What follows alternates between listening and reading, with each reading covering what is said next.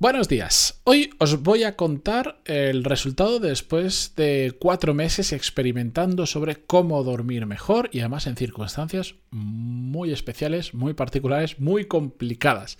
Creo que las conclusiones a las que voy a llegar os van a resultar a muchos de vosotros muy útiles, así que atentos porque empezamos con el episodio 1018 y ya sabéis que antes de empezar, música épica, por favor.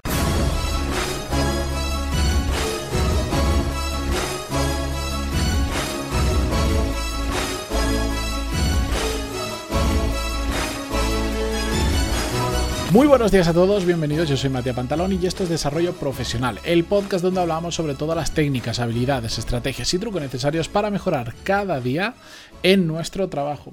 Como os decía en la introducción, y os pongo un poco en situación, hace unos cuatro meses aproximadamente eh, me vine arriba. Me vine arriba porque dije, ahora que acabo de ser padre, que es padre de, de mellizos, que es probablemente el periodo de mi vida en el que mayor privación de sueño voy a tener, y la verdad es que se cumplió, espero que en el futuro no haya un periodo peor, pero hasta el momento se cumplió, es el momento donde más que nunca tengo que aprender a dormir mejor porque el poco tiempo que duerma le tengo que sacar el máximo provecho posible.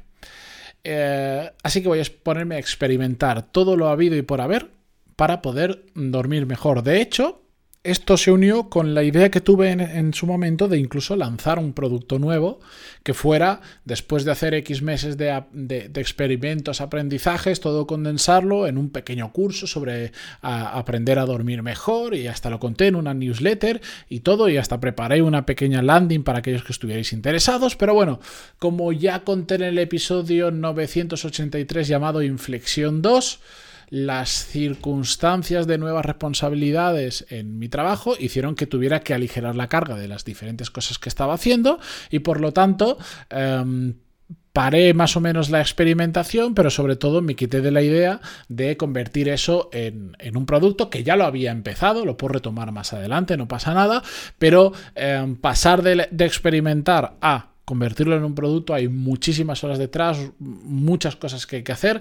Eso lo he dejado de lado, pero aún así quiero seguir compartiendo con vosotros al menos las conclusiones que he llegado después de estos cuatro meses experimentando en, experimentando en condiciones muy particulares, porque aprender a dormir mejor en condiciones normales es fácil. Cuando lo llevas a una situación extrema como esta, que he estado meses durmiendo como mucho, mucho, mucho, mucho, acumulado unas 5 horas de sueño al día y con no sé cuántas interrupciones a lo largo del día, es otra fiesta. La cuestión es que más que meterme en todos los experimentos que he hecho, me voy a centrar en las conclusiones que he sacado. Y después de pensar mucho, el otro día me tomé dos horas para de toda la información que tenía, porque he tomado un montón de notas, pensado que estaba preparando un producto, he hecho un proceso de, experimentación bien hecho, mm, apuntando cada día qué hacía, cómo me sentía, e incluso me compré una pulsera extremadamente cara Em, que, me, que, me, medía que no, no, tenía ni pantallita ni era para correr en historias, era muy dedicada al tema del sueño, para contrastarlo con datos, etcétera, etcétera. Por cierto, funciona súper bien la pulsera, igual un día hablamos de ello.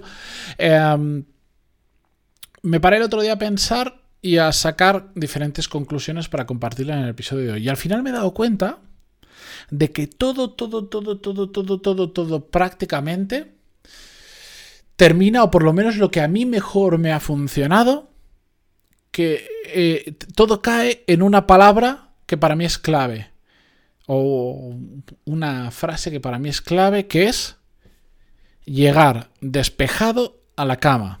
Y permitidme que me explique. ¿Qué me refiero a llegar despejado a la cama?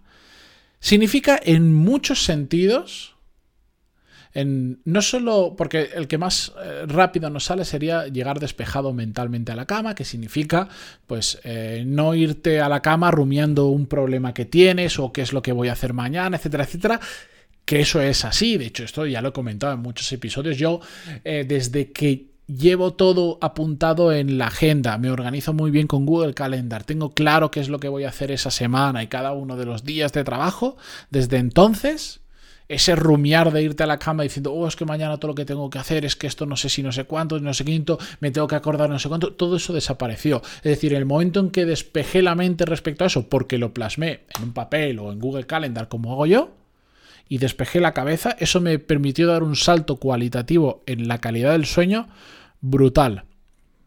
Eso ya he hablado de ello, pero es que me he dado cuenta de que ese concepto de despejar la mente se puede aplicar a otras áreas eh, relacionadas con dormir bien. Por ejemplo, despejar nuestro estómago. ¿Y a qué me refiero? Algo que todos ya sabemos, pero que a veces pues no lo hacemos y estos días son perfectos para explicarlo. Si tú te vas a dormir con el estómago lleno o lo que es peor, con el estómago lleno de porquería, de comidas muy pesadas, de cosas muy difíciles de metabolizar, etcétera, etcétera, ¿qué pasa? Que la calidad del sueño empeora, porque dormimos peor, porque, por ejemplo, mm, si hemos comido con mucha sal, eh, nos despertamos a mitad de noche con mucha sed y cosa que igual no nos despertaríamos de otra manera, porque nos despertamos con retorjidijones, porque nos despertamos con flatulencias, porque no nos sentimos cómodos porque nos duele la barriga, etcétera, etcétera. En cambio, si te vas a dormir con el estómago despejado, porque te vas habiendo hecho la digestión, y además ha sido una digestión muy ligera porque has comido lo adecuado para que la digestión sea así, como por ejemplo, ojo, que no digo que esto lo tengamos que hacer todos los días, yo estoy diciendo lo perfecto para irte a dormir bien, con, por ejemplo, comiéndote un plato de verduras servidas muy ligerito, una judía, zanahoria, brócoli y, y poco más, duermes mejor. Y si te vas en ayunas, es decir, que te saltas la cena un día, mm, duermes mejor y lo tengo más que absolutamente constatado y muchos estos puntos lo, lo, he hablado con mucha gente y le pasa exactamente lo mismo. Es decir, cuando te vas con, cuando te vas con la mente despejada, duermes mejor. Cuando te vas con el estómago despejado, duermes mejor. Pero también hay otras dimensiones que se pueden despejar, no solo la cabeza o el estómago, que igual son las más eh, evidentes.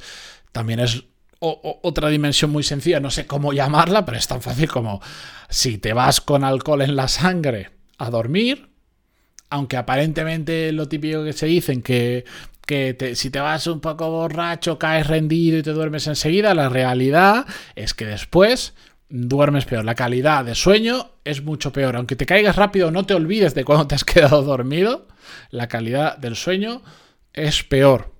También, cuando el ambiente en el que te vas a dormir está despejado, es mejor. ¿Y a qué me refiero despejado?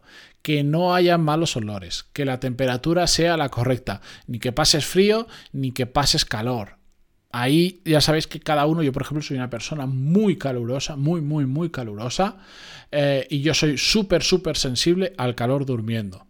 A poco que tenga un poquito de calor, duermo peor, descanso peor. En cambio, soy muy tolerante al frío tiene que hacer mucho frío para que a mí realmente me afecte en cuanto a calidad del sueño. Y hay gente que sé que es exactamente lo opuesto. Pueden dormir a 50 grados, pero como baje un grado de su, punto de frío, ya tienen, necesitan otro, necesitan encender la calefacción o lo que sea. La cuestión es que el, que el ambiente esté mm, despejado de cosas que a nivel ambiental nos puedan molestar. En el mismo sentido, un tema de la luz. Hay quien no puede dormir con que entre un, fotón en la habitación de luz, ya no pueden dormir. Y hay otras personas como yo, que yo puedo dormir con todas las luces del mundo, que me voy a quedar exactamente igual dormido. Pero sí que es cierto que mi calidad de sueño mejora cuando el ambiente está despejado también de luz. Cuando está completamente a oscuras, he comprobado empíricamente que mi calidad de sueño mejora. Por lo tanto, es otro. Es otra dimensión de despejado que yo necesito para mejorar mi calidad del sueño.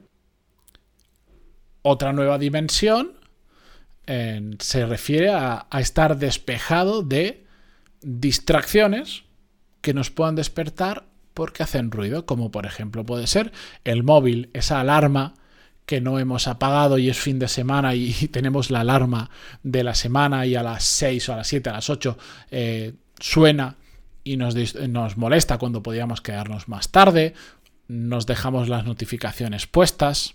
Sabéis a lo que me refiero, ¿verdad? Bueno, pues esa es otra dimensión. Otra más. Irse despejado de estímulos que justo antes de dormir nos alteren. Hemos visto inicialmente el mental, el irnos con la cabeza cargada, pero ahora me refiero a estímulos como por ejemplo cualquier cosa realmente que nos estimule lo suficiente como para que nuestra mente se active y no nos permita conciliar bien el sueño inicialmente, como puede ser pues porque hay gente que le afecta de sobremanera ver un vídeo en el móvil justo antes de dormirse por, la, por el tema de la luz azul o incluso por la propia estimulación del contenido que estamos viendo. Yo, por ejemplo, me cuesta mucho eh, leer. A mí me gusta leer cosas de no ficción, ya lo he contado muchas veces. Pero no puedo leer cosas de no ficción, o sea, cosas que yo quiera aprender de negocios, de marketing o de lo que fuera, antes de irme a dormir. ¿Por qué? Porque tienden a activar mi cerebro. Empiezo a leerlo y digo, ostra, eso yo lo puedo hacer así, así. Me empiezan a surgir ideas, me estimula y por lo tanto me cuesta dormir porque mi cerebro mm, está recibiendo un estímulo que ya se pone, se pone a funcionar y a veces le cuesta parar porque ya ha entrado, ya ha entrado en barrena. Bueno, eso puede ser. A mí me pasa con eso, pero hay otras personas que le pasa pues viendo un vídeo. O por ejemplo, yo me he dado cuenta que eso mismo me ocurre si, hago deporte poco tiempo antes de irme a dormir. Me pasa exactamente lo mismo. Me estimula. Sé que a nivel químico no me acuerdo exactamente qué es lo que pasa, pero empíricamente, si yo me pongo a hacer deporte a las 8 de la tarde, hasta X horas de la noche, no voy a poder dormir porque, porque me estimula mucho. Me estimula y no puedo incluso aunque sean cosas más relajantes como la natación, etcétera, me da un chute que me impide dormir. Por lo tanto, tengo que buscar estar despejado también eh, de ese tipo de cosas. En general, como veis, y me estoy dejando puntos, estoy simplificando, es un episodio de podcast de, de 10 minutos, pensar que yo estaba preparando un curso entero solo de esto, donde enseñaba todos y cada uno de los experimentos, daba conclusiones, iba a intervenir, una persona por la parte médica para explicar mm, de forma científica todo esto que ocurría detrás, etcétera, etcétera. Pero mi conclusión de todo esto, y creo que es lo que os puede aportar mucho ahora, es irnos a la cama despejados, despejados en todas esas dimensiones que os he contado, y de esa manera se puede dormir muchísimo mejor. Sé que no todo se puede hacer siempre. Yo, por ejemplo, en ese momento, mientras experimentaba todo esto, por ese lado muy bien, pero tenía algo que era todo lo contrario a despejar, que era pues dos niños durmiendo en la misma habitación, que cada dos horas, dos horas y media se despertaban para, eh, para comer. Tampoco cuesta mucho que estén sincronizados y tampoco se pueden llevar sincronizados, a veces por el tema de la lactancia materna, y que después no solo eso, sino que eran tan pequeñitos que tardaban mucho en comer y después tienes que hacerlos eructar. La cuestión es que igual dormía a intervalos de una hora. Entonces, eso es todo lo contrario a estar despejado. Pero al menos eso estaba ahí, yo eso no lo podía cambiar y oye, tampoco te quería cambiarlo porque dentro de, dentro de lo malo, pues vamos a pensar que es una fase bonita de ser padre, que no lo es.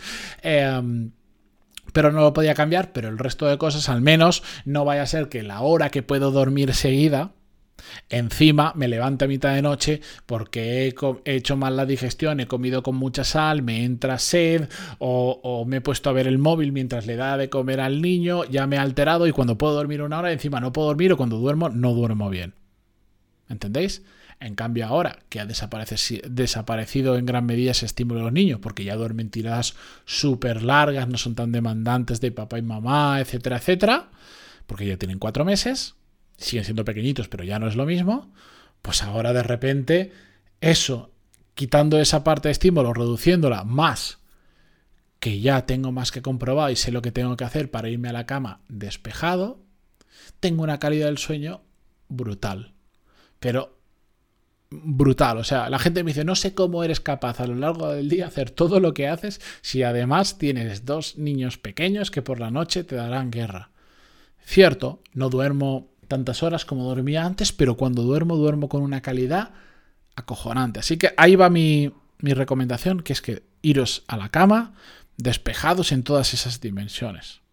que os aseguro que os va a funcionar y son cosas que todos podemos hacer y que de hecho todos más o menos conocemos. Otra cosa es que las pongamos en práctica. Pero bueno, ahí va mi conclusión. Continuamos mañana como siempre con un nuevo episodio. Gracias por estar al otro lado en Spotify, Google Podcast, Evox, iTunes, donde sea. Y hasta mañana. Adiós.